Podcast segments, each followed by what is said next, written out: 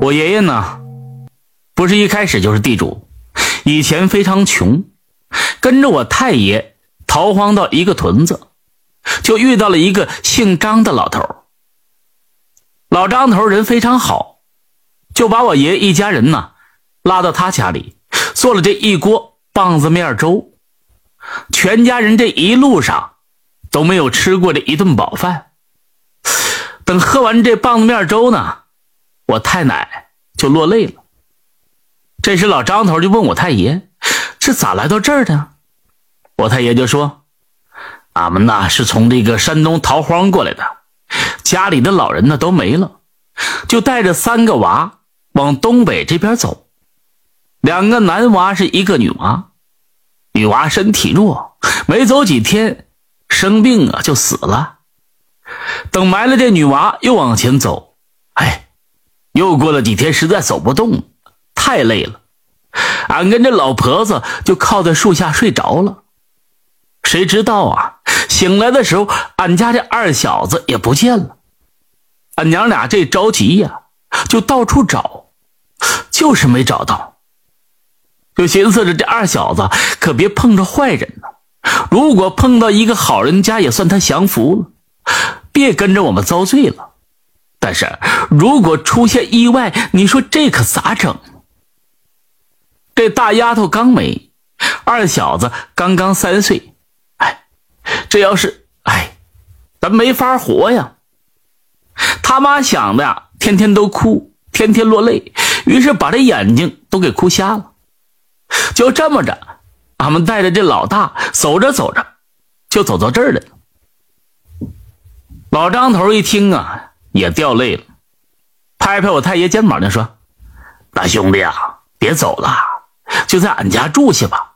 俺家三间房，就俺一个人。老伴前年也走了，咱都是这苦命人，不是吗？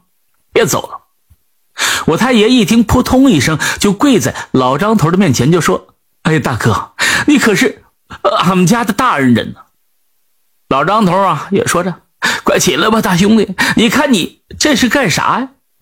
一把就把我太爷扶起来，又说道：“咱们这旮瘩吧，地广人稀，一家一户呢，隔着好几里呢。你是要愿意留下来，只要你有把子力气，这地呀随便你开，房子随便你盖。这么的啊，你先在我家住下，等以后你想盖房子了，老哥帮你。”我太爷一听啊，激动的老泪纵横，握着这老张头的手，不停的说：“大哥，你说，你叫我说你啥好？嗯，谢谢大哥，谢谢大哥。就这么的，我太爷就算在东北安家了。我太爷跟老张头是白天下地干活，晚上一起回家吃饭。我太奶奶呢，虽然眼睛不大好，可还是能做口饭吃。”他大儿子啊，也就是我的亲爷爷，也能帮着妈妈要点啥东西，能够准确的递给妈妈。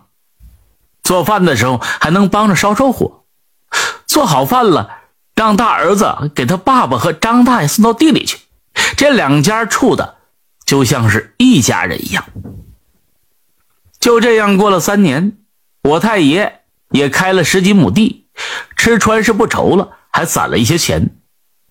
那年，我太爷在全屯子人的帮助下，盖了三间的土坯房。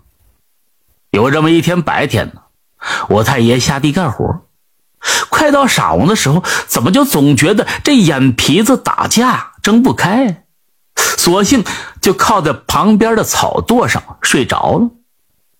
这时候呢，他就感觉有一个白胡子老头走到跟前，就说：“你有房子住了。”我还没有呢，我太爷回了一句：“老人家，如果您不嫌弃的话，就住我家吧。”白胡子老头说：“不行，你得给我重新盖一个房。”我太爷又跟他说：“那我也不会呀，我家盖的房子还是全屯子老少爷们帮衬着盖的。”哎，我的房子呢简单，你就这么的啊！我跟你说，这白胡子老头就教我太爷。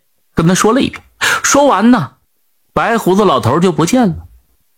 我太爷醒来之后，虽然觉得有些古怪，但是后来也照着做了，给他盖了一个一米见方的小庙子。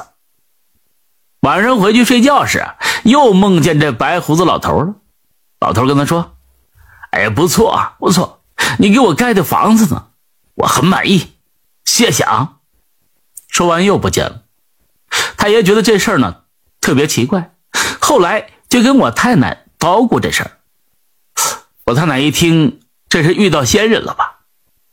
第二天一大早，太奶就催着太爷准备好这贡品和香果，就去了小庙子上供。太奶点上香，这嘴里还念叨着：“呃，请老仙家保佑我们吧，让我们都健健康康的，家里都顺顺利利的。”然后呢，每到初一十五，也必须到这里来上供。您还别说，自打那时候起，我太爷家那是一天比一天好。话说有这么一天呢，我太爷的大儿子，也就是我爷爷，在院里呢拿柴火，一边拿着柴火呢，回头这么一看时，吓了一跳。您猜怎么着？有这么一只白毛的狐狸在院子里的草垛里边。只见这狐狸也是一愣，跟我爷爷四目相对，但是呢，他并不害怕。过了两秒钟，瞬间就窜了出去。太爷赶紧呢就去烧香祭拜，让爷爷放下那草垛之后，嘴里还叨咕着：“哎呀，仙家莫怪呀，小孩子不懂事惊扰您了啊，仙家莫怪莫怪。”我太爷从此以后呢，再也不让爷爷动那个草垛了。太爷想来想去，莫非这白狐就是以前我梦见的白胡子老头？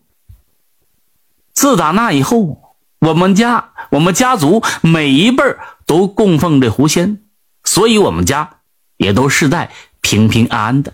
感谢收听名城故事会，喜欢听故事的朋友，那就点个关注吧。